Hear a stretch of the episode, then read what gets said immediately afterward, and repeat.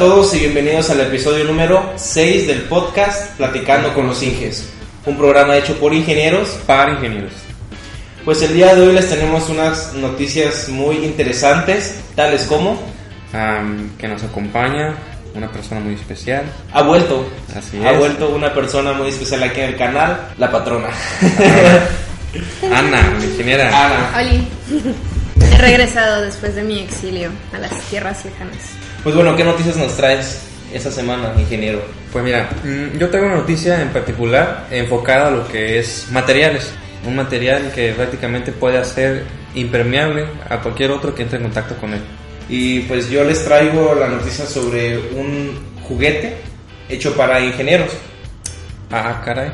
Y también sobre unas conferencias que me tocó ver ahí en, en un canal, se los voy a recomendar. Perfecto.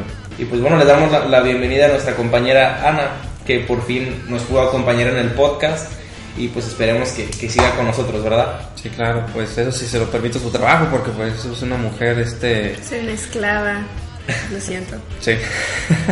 Y bueno, compañeros, eh, les habla su, su servidor, el ingeniero Jonathan. Ingeniero Salomón. Ingeniera A. Damos inicio al, al podcast de esta semana. Ya por fin va a poder decir su Ahora sí. noticia. Bueno, ingenieros, como les comentaba, es con respecto a la tecnología de materiales, porque si bien un ingeniero civil tiene que interactuar con materiales, Sí. ya sea de construcción, y obviamente tienen que ser materiales que pues vayan en un sentido a innovar todo lo que es la construcción. Pues mira, me encontré con un material este, que es como una especie de recubrimiento, así como si fuera mm, una pintura impermeable, Ajá. por así llamarlo, que se llama este eh, Ultra Ever Dry. Eh, en español creo que sería como siempre seco, Ajá. ultra siempre seco. Siempre seco. Pero siempre seco. Entonces, ¿qué es esto? Bueno, parte de lo que viene siendo la, este, la nanotecnología es como una especie de pintura a escala nanométrica que consiste solamente en que rocías tú un objeto con ese material y es básicamente impermeable. Se han hecho experimentos, de hecho le vamos a pasar un link donde se ve este, la utilización de este, de este recubrimiento. Puedes eh, aplicarlo en cualquier superficie, en cualquier material y lo hace impermeable. O sea, puedes colocar un block, rociarlo con este, con, este nuevo material Ajá, es como un spray. Así es, pintura, ajá, es como un pintura. spray, así es. Ajá. Entonces, con el simple hecho de que tú agarres agua y lo, y- y lo viertas por encima del block, el agua se repele. O sea, es prácticamente Así, hi- uh. Creo que, vi un video de eso. Les voy a, les vamos a dejar el, el Sí, se lo vamos a dejar para, que, vean. La verdad está muy interesante. Eh, tú echas el agua y el agua, o sea, no, no, no se moja el material, es, es- es hidrofóbico. Así es. Además de que también es, como se dice, oleofóbico. O sea, que aunque le eches también aceite, o sea, el, el aceite se repele. repele. Es como la clásica este, ropa también que le echas agua y no se ensucia. Y- ajá. Pero ahora enfocado a lo que siendo ve materiales. Como, como la gotita ni siquiera se introduce en, en los poros de la ropa, ¿no? Se- se- Así es, sino Se que va. se va. Se resbala. se desliza, sí, se resbala. Entonces, esto puede pues, generar muchas ideas en particular, ya sea para el aprovechamiento de recursos hídricos. Imagi- no, y no nos vayamos tan lejos en la, en la construcción de cimentaciones. A mí me ha tocado ver, ya enfocándonos más a la carrera, que por ejemplo en las cimentaciones les ponen para que, de alguna manera, para que no suba el agua a través de los poros del, pues, de las zapatas. Así es, o sea, son aplicaciones que, bueno, el simple hecho de pensar de que este material tiene esa propiedad, a ti te permite tener pues bastantes ideas. Obviamente, pues, de problemas que se te han presentado o que Sí. has visto. Entonces, una de ellas, como tú comentas, sí, la impermeabilización de la cimentación, porque es fundamental evitar la corrosión. Hay productos que creo que son productos Fester que los, los ponen así, igual es como pinturita nada más. Ajá, los sí. vas, este, ajá, recubres la zona que quieres que no, pues que no, por donde no quieres que pase el agua. Que no y penetre, también ajá. me ha tocado ver que les ponen por debajo de la cimentación bolsas de plástico. Así como un, bueno, lo que le llaman el polietileno, ¿no? Un plástico. o sea. Sí. Ah, pues prácticamente podría Sustituir, Sustituir. estos métodos. Así es.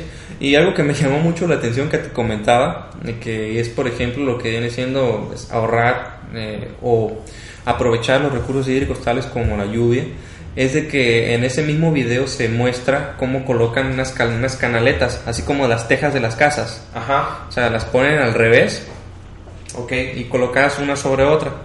Entonces las bañan con este pues con este recubrimiento y obviamente el agua, o sea, no no se pierde, así no, no, no se filtra, o sea, se va este de paso, como quien Ajá. dice. Así, Evitan las pérdidas. así, o sea, como quien dice, el agua se aprovecha más, ya sea para que se pueda almacenar y se pueda tratar, ya sea, no sé, en el riego, este, ya sea inclusive para el consumo humano.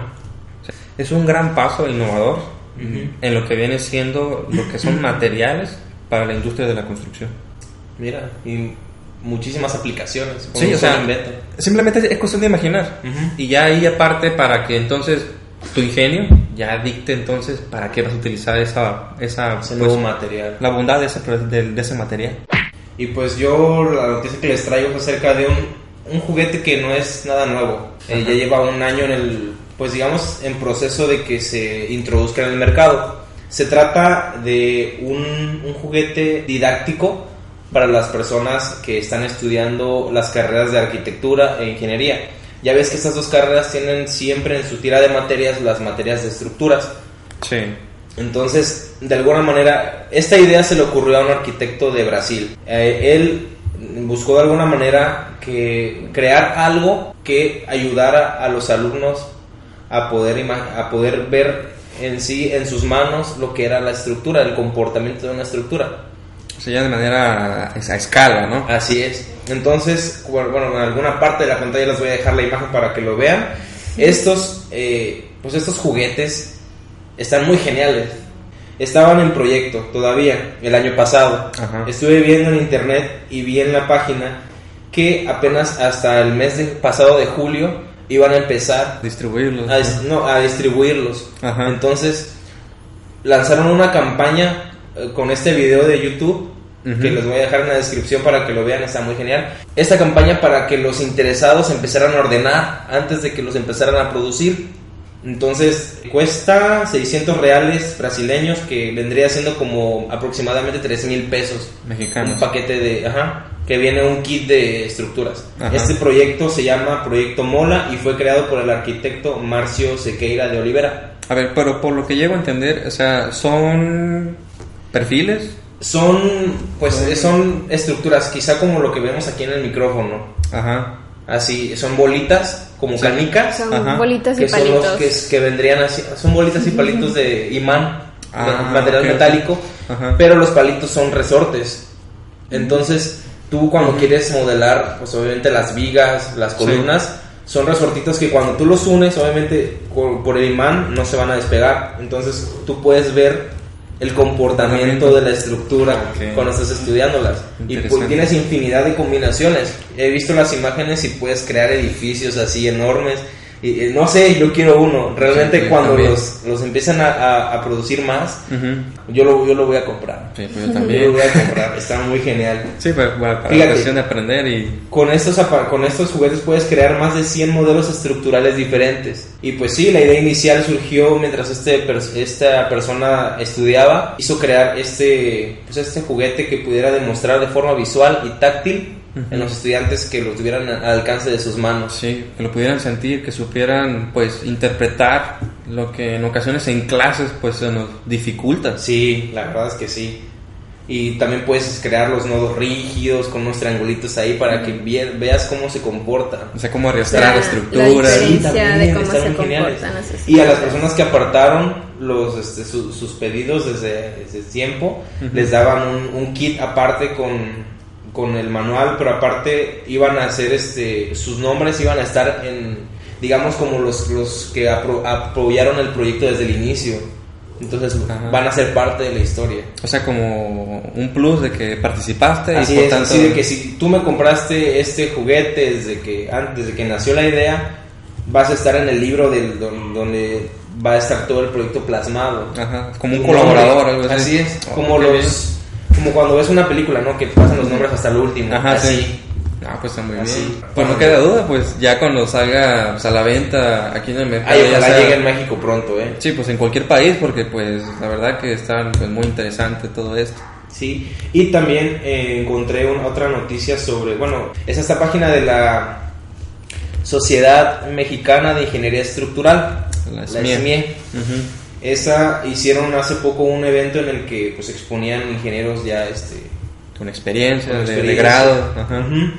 Y me llamó mucho la atención la exposición de un ingeniero que hablaba sobre una norma que, ab- que abarca lo que es la, el fenómeno que ocurre con los muros, el diseño de muros cuando son sometidos a fuerzas este, sísmicas. El tipo de, de fallas que tienen y que realmente estos, lo que logré entender Ujú. es que necesitan, es- estas normas se hicieron desde hace muchísimo tiempo Ujú. desde antes de los 90, me parece, no me acuerdo muy Sí. bien. El caso es de que expu- expone este, este señor que estas pruebas se hicieron con, digamos, el manualito donde te explicaba cómo hacer la, la prueba, no estaban calibradas. Entonces, por ejemplo, tú a un muro le ponías una carga que ni siquiera en la, en la realidad le iba a corresponder. Ah, ya veo. Entonces, desde ese momento empezaron los valores que tienen actualmente el, el diseño de muros Ujú. son este Son obsoletos, o sea, como Obsoletos. que los estuvieron actualizando. Bueno, Ajá. están al momento. Bueno, están este, De hecho, trabajando era para. en ujú, No actualizarlos. sé si lo- los, lo estén en proceso de, de, de actualizarlos, pero es lo que esta persona proponía. Ajá, no, pero la verdad que. es- Pues qué bueno que se hayan dado cuenta, ¿no? Sí. O sea, De hecho, todas las normas, la no- normatividad actualmente está siendo pues actualizada. Y pues esas fueron las noticias que encontré esta semana. Y pues vámonos a la, a la siguiente sección. El comentario de la semana.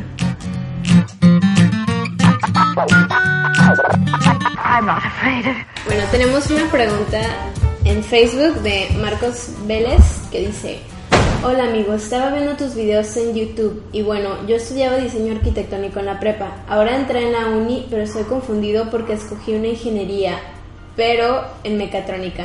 Pero me gustaría continuar con arquitectura o mejor aún con ingeniería civil. ¿Qué me recomendarías? Creo que lo mío es miedo al fracaso, al no haber campo laboral o así. Campo laboral para ingenieros civiles. Estás, bueno, estás consciente de que todo en esta vida se tiene que construir. Los ingenieros civiles no solo hacen casas, no solo hacen puentes, no solo hacen presas. O sea, hay ingenieros civiles en todos lados. En cualquier lado, pues, bueno, casi en cualquier lado puedes meter a un ingeniero civil. Entonces yo por ese lado no me preocuparía tanto. Realmente Ah. hay todas, todas las, de hecho sí, las tres carreras tienen Las campo laboral. Por ejemplo, mi laboral. hermano, mi hermano está estudiando ingeniería mecatrónica y se puede en otros países, o sea, el campo laboral incluso es internacional, es mucho más fácil porque las empresas, en, por ejemplo, en Alemania están buscando ingenieros mecatrónicos. Y te diré que la carrera de mecatrónica aquí en, en el país, en México, pues Es es considerada pues muy buena, inclusive casi como de Harvard, Sí. que yo de este he leído. Y pues lo que es ingeniería civil, ya un momento en el que pues uno tiene la dicha de estar dentro de ella, pues te darás cuenta de que son muchas áreas en las que te puedes especializar. Como por ejemplo, ¿qué podría ser? Hidráulica, estructuras, Estructuras. geotecnia, ah, vías Administración. terrestres, administración, costos, Costos. este impacto ambiental, este ¿qué puede Mira, ser? finalmente yo siempre he pensado, yo siempre lo he dicho también, que la ingeniería civil es básicamente ser un todólogo. Puedes trabajar en lo que quieras. Sí, y es que además en ingeniería civil sí se llega a ver hasta cierto punto un poco de diseño. Entonces, Estudia la carrera es como ingeniero, ingeniero arquitecto. Ajá, también En ingeniero el IPN hay ingeniero arquitecto y ahí está como mezclado. inclusive a mí me ha tocado conocer ingenieros arquitectos que pues no, o sea, Otro, otro, otro nivel, nivel. en serio, verdad. Creo que igual tienes que considerar como, tienes que ser muy honesto contigo mismo y decir así como que, bueno, ¿para qué soy bueno? En mi caso yo estaba, yo quería estudiar ingeniero arquitecto, pero no, por situaciones de la vida no me podía ir a estudiar al IPN, que es la única escuela en donde dan esa carrera. Entonces tuve que escoger entre ingeniero o arquitecto. Y pues ahora sí que analizándolo, pensándolo, dije, bueno, ¿para qué soy mejor? ¿Como para el diseño arquitectónico o soy mejor en matemáticas, cosas físicas, así? Y pues realmente me di cuenta de que se me hace más fácil, soy mejor para las cosas de la física, de las matemáticas, de las ciencias exactas, entonces pues me fui por ingeniería civil. Sí, es cuestión de gustos, como dicen, y pues es algo característico de que una ingeniería, pues números. Números. ¿sabes? Sí, números. Pues con eso terminamos la, la sección, el comentario de la semana, ¿no? Sí. Y bueno, ingenieros, vamos a, a cambiar un poquito el orden del podcast, ¿no? Vamos a, a la sección platicando con los Inges. Y pues realmente no me dan ganas de, de hablar sobre un tema formal. Vamos a hacerlo un poquito más platicando como debe ser. Como de cuates, pl- realmente platicando con los inges. Sí, y dándole la, pues, la, bienven- la bienvenida otra vez a, Sí, a nuestra compañera Ana. Y pues vamos a hacer como un resumen de lo que hemos vivido, ¿no? Hasta ahorita.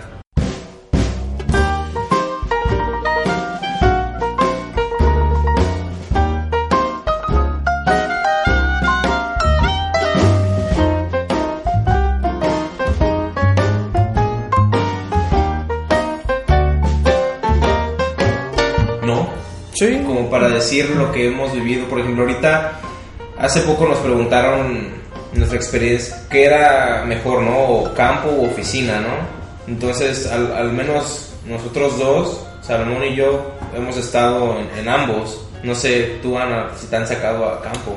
Mm, pues sí, he ido algunas veces, realmente poquitas. Porque, bueno, al menos en donde yo trabajo, no, como que no sales tan seguido al campo, ¿no? Igual, o sea, si quieres hacer una salida, la tienes que organizar, tienes que programar la salida, se la tienes que llevar al jefe. Y ya el jefe decide si, si, si vas o si no. Y pues realmente como a nosotros nos toca en Tenosique y Balancán, que son tres horas de viaje hasta allá, Ah, entonces, pues realmente casi nada nos mandan para allá. Pero sí he ido, na- nada más he ido una vez a Tenosique a Balancán, pero ya he ido otras veces. Fui a Centla, fui a Centro, fui a Teapa y fui a Jalapa. Entonces sí, ya he salido un poquito. Un poquito. Nosotros encerrados. Yo Se pues acá. aquí. Se acabó la obra, estamos en la oficina. De momento, pues ha sido un poquito rutinario, ¿no? Sí. Pero hay que sacarle lo bueno a, a lo que tenemos. Y pues yo en particular, pues, he aprendido el porqué este, pues de las cosas que, pues, que hacíamos allá en la obra. Ajá. O sea, pues ha sido muy significativo porque ahora entiendo, bueno, lo que estamos trabajando, que sería este am, diseño de pilas, pilotes, este, cimentaciones, em, clasificaciones de suelo, estar viendo los comportamientos, ya sea en asentamientos, o sea, ya verlo de manera teórica, estando en la oficina, pues sí, resulta ser pues interesante. Para los que no sepan y los que sean nuevos, el ingeniero Salomón y yo, Jonathan, estamos trabajando en la misma empresa. Nos dedicamos a estudios de mecánica de suelos básicamente y también cuando se presenta la oportunidad, pues obras de, de geotecnia, ¿no? Tiene un año de antigüedad, más que yo en la empresa. Cuando yo entré a trabajar, él estaba en una obra y yo le empecé a ayudar ahí, ahí nos conocimos y ahorita pues se acabó la obra en- a principios de año Sí, en mayo más o menos. sí. Ajá. Y pues nos regresaron a la oficina. Ahorita llevamos mucho tiempo Ah, haciendo estudios. cinco meses. Como, ajá, como cinco meses haciendo estudios de mecánica de suelos, clasificando, clasificando suelos, calculando asentamientos, en mi caso, calculando volúmenes de inyección, porque hay procesos que, de mejoramiento de suelos. Sí, evidentemente cuando estás trabajando con una estratigrafía y ves que el, el suelo no es pues apto, Apto. pues tienes que ingeniártelas pues, para poder hacer que el suelo pues no sea- se hunda, que resista. Eso es lo que hacemos, más que nada. Es interesante hasta cierto punto. Yo soy este el enemigo número uno de la rutina, o más bien la rutina es mi enemigo número uno. Sí, pues, Y de eso todo. sí, no, no me gusta, no me gusta. Ahorita ya, ya no quiero nada. Llegué al punto en el que, por ejemplo, estaba haciendo, este, revisando algunas pruebas de laboratorio y de repente llega, pues, mi jefe, ¿no? Y me dice, necesito a Jonathan que me ayude en esto. Y yo, alabado sea el Señor, voy a hacer algo diferente. Y sí, hasta el humor me cambió, créeme Sí. aunque me la pasé trabajando pues todo el día en ese proyecto, me gustó porque fue un cambio. Y mientras todos ustedes, esclavos, trabajaban Sí. en otras pruebas, yo Sí. estaba haciendo algo diferente. Sí, la verdad, sí, lo acepto. Y al otro día, otra vez a lo mismo. Sí. Esas quizás son las emociones de, pues en lo personal, ¿no? De la oficina, que aprendes cosas nuevas y, Sí. y tarde o temprano te ayudan para poder tener bases con las que puedas explicar lo que pasa en la vida real. ya si tienes pues oportunidad de trabajar como en el área administrativa, Así es. entonces también. pues puede servirte, ¿no? Ya cuando a lo mejor quieras hacer tu empresa, ya más o menos sabes cómo es este Cómo funciona. cómo funciona todo esto. Entonces, no, la verdad que sí, pues tiene sus pros y sus Y contras. sus contras. El chiste es saber saber qué agarrar, ¿no? Y Sí, también no Igual depende mucho de lo que te guste, porque, por ejemplo, hay gente así que le choca estar andar hacia afuera, no sé. Aquí en Tabasco pues hace mucho calor y pues hay muchos los que no les gusta estarse soleando, el calor, la humedad, o sea, la, la verdad es muy feo. Pero pues si sí te gusta, si te interesa, pues no te importa. En cambio, si no, de plano no te gusta ir salir a campo es así como un infierno. Y lo único que quieres es estar encerrado en la oficina camper también. en la oficina, así como que en la compu ahí moviéndole. Sí. Y igual puede ser que te choca estar en la oficina y tú lo que quieras es andar afuera aunque haga calor porque te sientes que, no sé, que en la oficina como que estás encerrado, como que te duele así el trasero, estás Créeme que me duele hasta la espalda. Sí, o sea, sí, sí, la verdad es feo estar pues tanto tiempo la Sentado. oficina sentado porque pues, te duele todo. A mí hubo un tiempo en que, de hecho, todavía me duele la rodilla. Yo creo que es por eso, porque me la paso todo el día sentada. Sí, o sea, la verdad me gustaría salir un poquito más. Ahorita no puedo porque como estoy llevando un tratamiento dermatológico, mi dermatólogo me dijo así como que no te puedes asolear, si es posible, cómprate unas sombrillas y cero sol, entonces no, no puedo salir. Pero pues sí llegó un momento en que como que hasta te... Te asomas a la ventana y así, dices, acariciando la ventana así como... Viendo Sí. toda una vida pasar detrás de la ventana. Sí, y en nuestro caso, pues la ventana está, hace cuenta que donde está la ventana está pues el- las impresoras y todo y no puedes ni siquiera asomarte porque te estorba todo así como que desde una esquinita viendo así la No, gente pasar. Yo ni siquiera tengo ventanas cerca. o sea, Peor.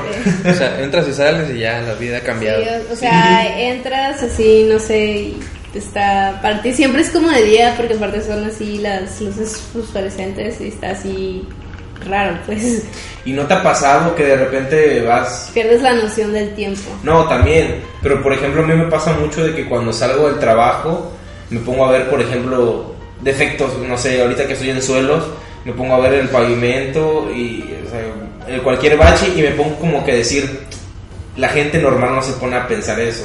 O sea, yo porque estoy, estudié, estudié eh, este, esos temas, no sé, digo, algún ingeniero hizo esto, o luego algún otro ingeniero hizo esto, y dije, y de repente ves que a la gente no le importa, o sea, va en sus vidas, va en sus rollos, y me, me, causa conflicto también eso, porque digo, "Mm, ¿por qué estoy encerrado aquí? Sí. Me gusta mucho mi trabajo, aunque esté en oficina, he aprendido mucho. Igual, o sea, depende mucho de tu trabajo, ¿no? Y yo, no sé, preferiría estar en campo, en, no sé, en, en construcción de, no sé, de casas, de un fraccionamiento, que estar en campo de lo que hago ahorita, que es carreteras.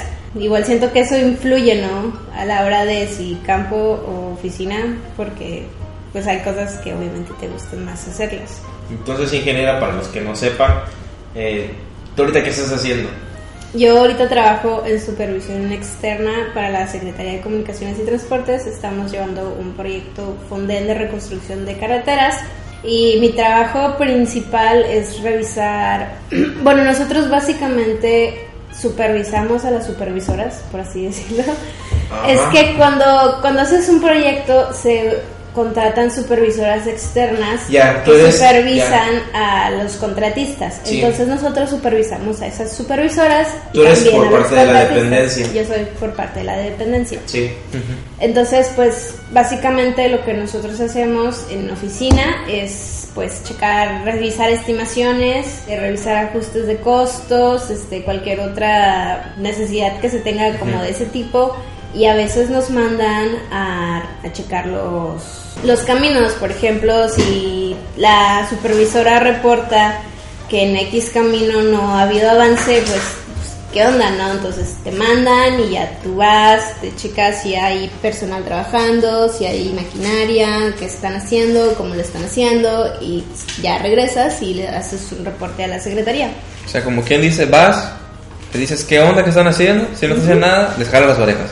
Exactamente. Si nos, bueno, no- nosotros no, o sea, nosotros mandamos un aviso a los residentes y ya son los residentes los que tienen la facultad de jalarle las orejas. Sí, es lo que te comentaba el otro día. Mira, nosotros- yo como sigo estudiando, eh, llevé la materia de supervisión de obras. En esa materia nos enseñaron que son cuatro personajes los que actúan en una obra, cualquiera que sea.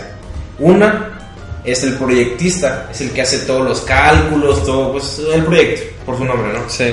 Él es el que crea todo y lo, y lo hace cuenta que deja todo listo para que nada más llegue alguien, lo lea y diga, ah, bueno, vamos a hacer esto. También está la dependencia. La dependencia pues es el cliente, ¿no? En este caso la SCT. Eh, la, la dependencia que el, o el cliente, ese cliente contrata a un supervisor y ese supervisor va, pues, eh, vale la redundancia, A supervisar. a supervisar el trabajo de un contratista, que en este caso son las constructoras. Pero la dependencia como cliente no se fía de estos dos. Entonces también ellos contratan a un servidor público, así lo mencionan en la ley de obras públicas, lo manejan como un servidor público y él es el que denominan de- de manera formal residente de obra. Entonces tú ahorita estás fungiendo la- el, el papel de residente de obra por parte de la dependencia. Mm, No. Sí. Pues no, o sea, sí, pero no, los residentes de obra son pues ingenieros. Sí, son los de la supervisión o de la, la contratista. Pero es que así se le llama. Así se le llama la ley. Considerando Residente de obra. cuáles son esas, las leyes, servicios, Este, ¿qué? Ley La- de obras públicas y servicios, Servicios relacionados con los mismos. Ajá. Mira, eso es lo que siempre nos eh, peleamos. Porque ¿quién es el residente? Mira, ya el maestro Cecilio nos lo dijo. El, Sí, el residente es El parte residente de, es de la la, dependencia. En la supervisión externa, pues es el, el supervisor. Ajá, y el superintendente Intendente es el del parte contratista. contratista, sí. Así es. Ahí quedó resuelta la duda. Sí, Así es. Siempre nos peleamos por eso, créeme. Pues sí, está interesante tu trabajo, fíjate. Andar checando que los supervisores hagan su bien su trabajo y también los contratistas. Sí, y pues realmente aprendes muchas cosas. Desde cómo dirigirte, pues, con los ingenieros, ¿no? Sí. ¿Te ha tocado dirigirte directamente con un trabajador? No, es que nosotros no podemos dirigirnos directamente con la contratista. Si nosotros tenemos algo, tenemos que ir con el Con el residente o con el supervisor. No, no podemos estar así, nada. con O sea, les preguntamos así como aquí, ¿qué estás haciendo? Y así, no, pero no. No así como órdenes. darles órdenes no podemos. Ah, bueno. Interesante. Entonces, Pues, ¿qué podemos...? pues ¿Qué hasta podemos ahorita estamos bien, ¿no? Pues sí. Digo, somos jóvenes. Sí, sea como sea, pues... Estamos chavos. YOLO. Yo no estamos chavos. Pues sí, me, me, me gusta esa sección porque es como que más libre y puedes contar lo que, lo que has vivido, ¿no? Y más para nuestros oyentes que están, Sí. pues, sintonizando nuestro programa y... Para y, que se den una idea de, De lo que es vivimos. ser un ingeniero civil ya A esta en edad. la práctica, ¿no? Y pues como tú dices, estando chavos. Somos primerizos, o sea... Sí, estamos Así es, y pues esperemos que pues en un tiempo no muy lejano, pues ya podamos pues, combinar, ¿no? Estar en la oficina Llenado. y en la obra, Sí. porque eso es pues para mí ingeniería pura. Sí, es así como que la, lo perfecto, sí. El equilibrio. El equilibrio perfecto. Sí, yin yang, o sea, Todo. o sea, sí, y luz, y- luz y- luz y oscuridad, sea, Yo me imagino a, algún- a alguna persona que nos esté escuchando y, y esté haciendo su tarea, no sé. A mí me gustaría mucho que alguien que estuviera haciendo su tarea nos estuviera escuchando. Si estás yo- haciendo tu tarea y nos estás escuchando, déjanos un comentario. Ajá, y danos Levante, like. levante la manita a los que estén escuchando esto mientras Sí. en el transporte, no sé, cuando van a la escuela. A mí me hacía Es mucha más, es falta. más, díganos qué están haciendo o en dónde están mientras están escuchando eso, que El nos podcast. interesa saber, platíquenos. Sí, ¿qué hacen mientras nos escuchan? Sí, o que imaginan, lo que sea, todo. Llega un momento en el que estás haciendo tu tarea así de que ya no quiero, ya no quiero hacer esto. Pero si, por ejemplo, alguien hubiera dicho, hubiera escuchado una plática así, digo, pues sí me va a ir bien, ¿no? Pues le, le voy a echar más ganas. Sí, ajá. Y pues bueno, vámonos a la siguiente sección, ¿no? A la, a la reseña. Inge de Inges. Inge de Inges.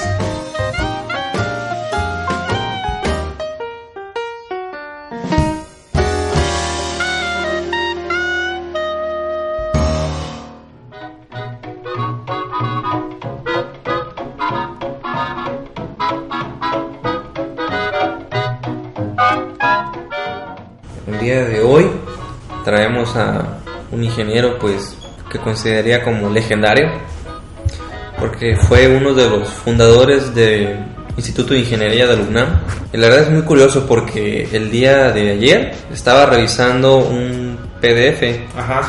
donde describían la vida de estos ocho personajes, de los cuales Los que fundaron el Instituto de Ingeniería. Y ya hemos comentado algunos de ellos, como este Rosenbluth, Emilio Rosenbluth. Rosenbluth. Ajá. Él fue uno de los fundadores. Y Él ya es, ves es el, el que era, era, ¿verdad? Era especialista en, en sismos. En sismos, así es, en estructuras sismoresistentes. Y viene aquí también este un colaborador que tuvo más auge en lo que viene siendo el área de hidráulica. Este personaje es el doctor Enzo Levi. De lo que estuve leyendo sobre él, es una persona muy admirable, la verdad, tal cual como otros ingenieros que hemos estado comentando. Nació en Italia. Así No es. es mexicano entonces. Mm, No es mexicano, pero pues podríamos decir que se nacionalizó. Y sus mayores aportaciones las hizo estando aquí en México. O sea, eh, el doctor este, nació en Turín, Italia. Ajá.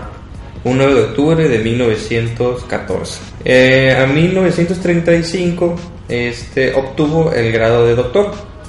Un doctorado en matemáticas por la Universidad de Turín, igual en Italia, con una tesis denominada este, Teoremas tauberianos relativos a la transformación de la plaza, que nos comentaba nuestra A- a- a- ingeniera. a ver, espera, espera. ¿A ¿Cuándo nació? 1914. ¿Y cuándo se le dieron su... Doctorado en 1935. Tenía 21 años cuando le dieron su doctorado. ¿Sí? Pues al parecer ¿Tú, sí. segura sí? ¡Wow! Evidencia. ¡Wow! O sea. Ahí está, ya dejen de sorprenderse cuando me preguntan que si a los 21 años ya terminé mi carrera. O sea, hay gente que que, hay clases. doctores a los Tan 21 rápido, años. Sí, él falleció en 1993. El año que nacimos. Sí, o sea, Cuando Ah, ustedes, cuando él murió, nacieron ustedes. O sea, son su legado. Un legado. Entonces, ¿dónde está su doctorado? Ah, está en proceso. Oye, pero estaba muy joven cu- cuando. Sí, wow. Sí. Y para 1949 se- fue cuando se trasladó para acá a México. Y fue entonces cuando, junto con las perso- los personajes que te comento, o sea, Sí. Rosenbluth, este, Nabor, Carrillo, este, fundaron el Instituto ¿Eres de, mecánica de suelos?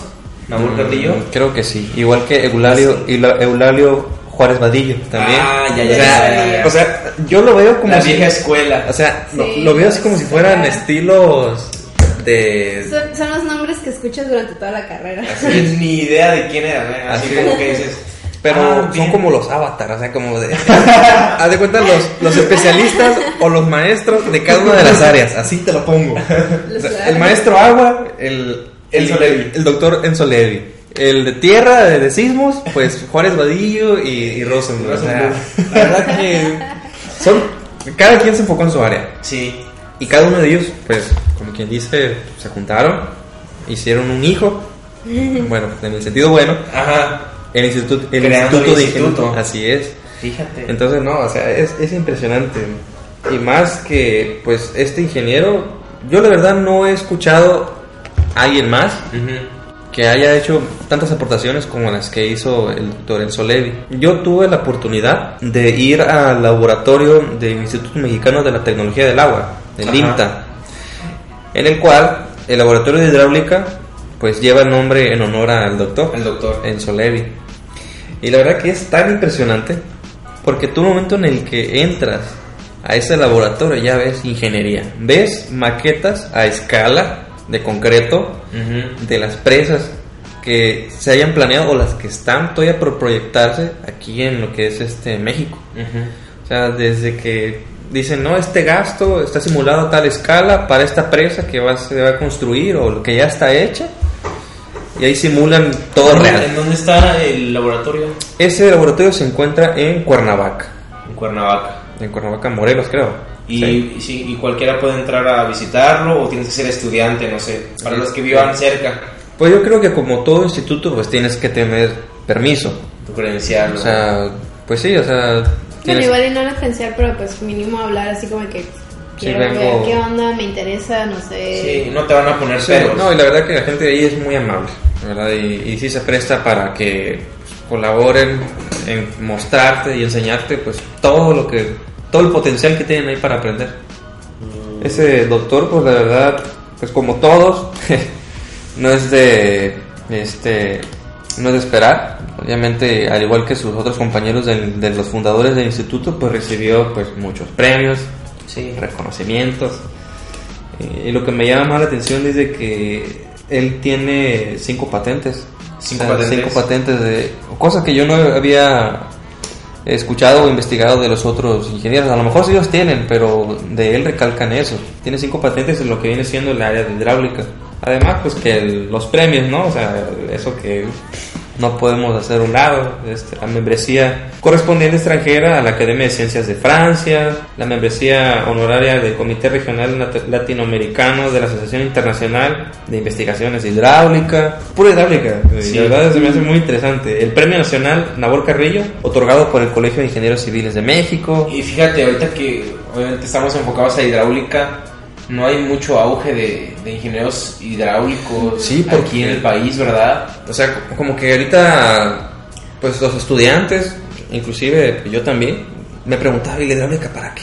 ¿Para qué sirve la hidráulica? O se me- hasta se me hacía di- difícil de entender, la verdad.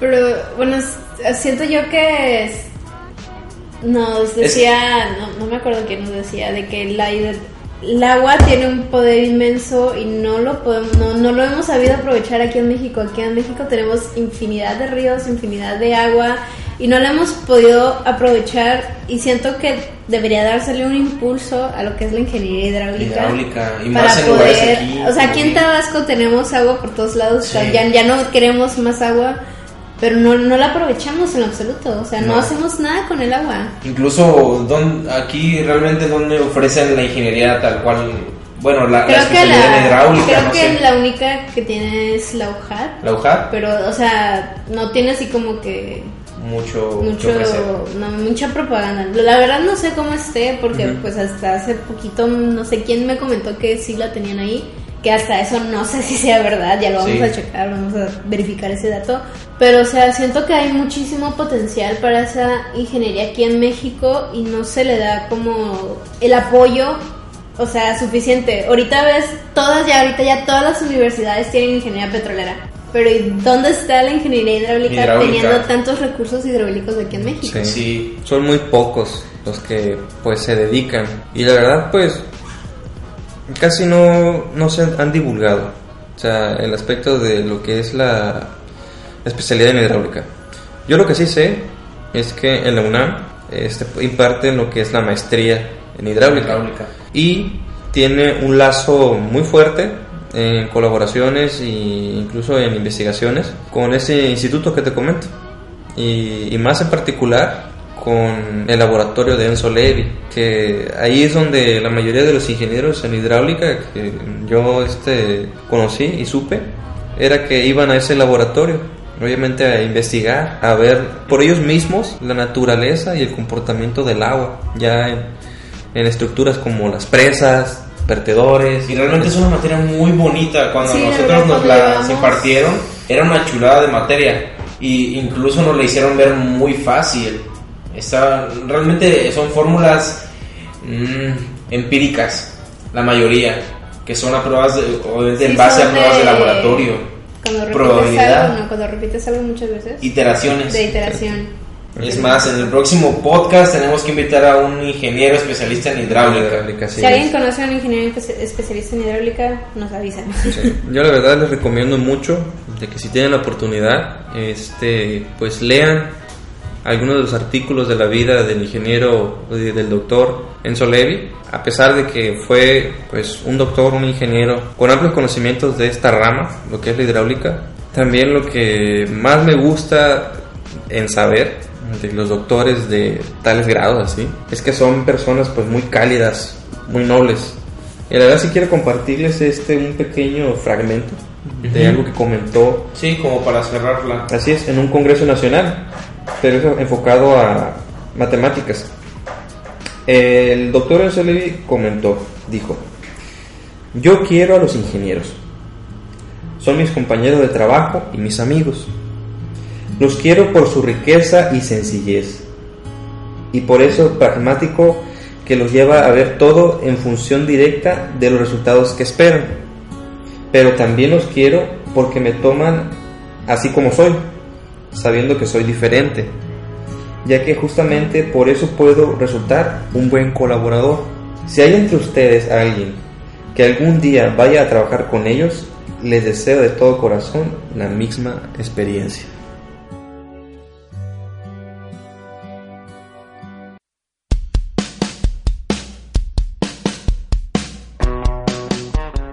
Y bueno, pues llegó la parte triste de todo podcast de cada semana, la parte de las, bueno, la sección de las despedidas.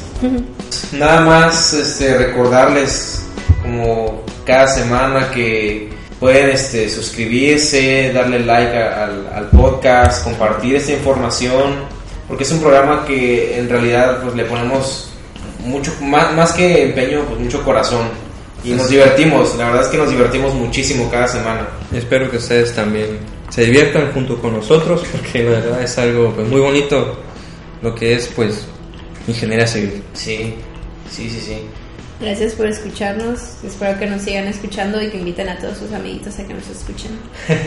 A sus amiguitos. Y seamos una gran familia feliz. De, de muchos amiguitos, junto con Chucky. Junto con Chucky, ¿tienes Chucky. algo que decir? Comparto. Y pues bueno, no, no hay alguna noticia aquí que... algún aviso, ¿no? ¿Verdad? Pues yo sí voy a comentar solamente algo así breve. Este, am, ICA, Ingenieros Civiles Asociados, este, van a presentar una exposición de Ah, fotografías del 30 aniversario de los sismos que hubo en México, del Ujú. 85. Pues va a estar este abierto al, al público ¿En dónde? eh, en México, este, del 18 de septiembre al 18 de octubre. Va a ser en la sede del Palacio de Minería. Ahí para los que tengan la oportunidad de asistir, pues vayan, la verdad que pues El Palacio de Minería es hermoso, vayan, la verdad. Si no, sí, os- yo estoy segura de que están muy, muy bueno lo que va a poner Erika, pero el Palacio de Minería en sí merece sí. la pena. Oh. Vayan. Así que si tienen la Por oportunidad favor. y están cerca de estar ahí en México, Está en el Distrito En el Federal. Distrito Federal, sí. Creo, no, no, no me acuerdo muy bien, pero creo que está ahí cerquita de Bellas Artes. Corríjanme si me equivoco, pero está ahí cerca de Bellas Artes. Muchísimas gracias ingenieros por escucharnos cada semana y con eso nos despedimos aquí en su programa, el podcast, Platicando con los Inges. Bye bye.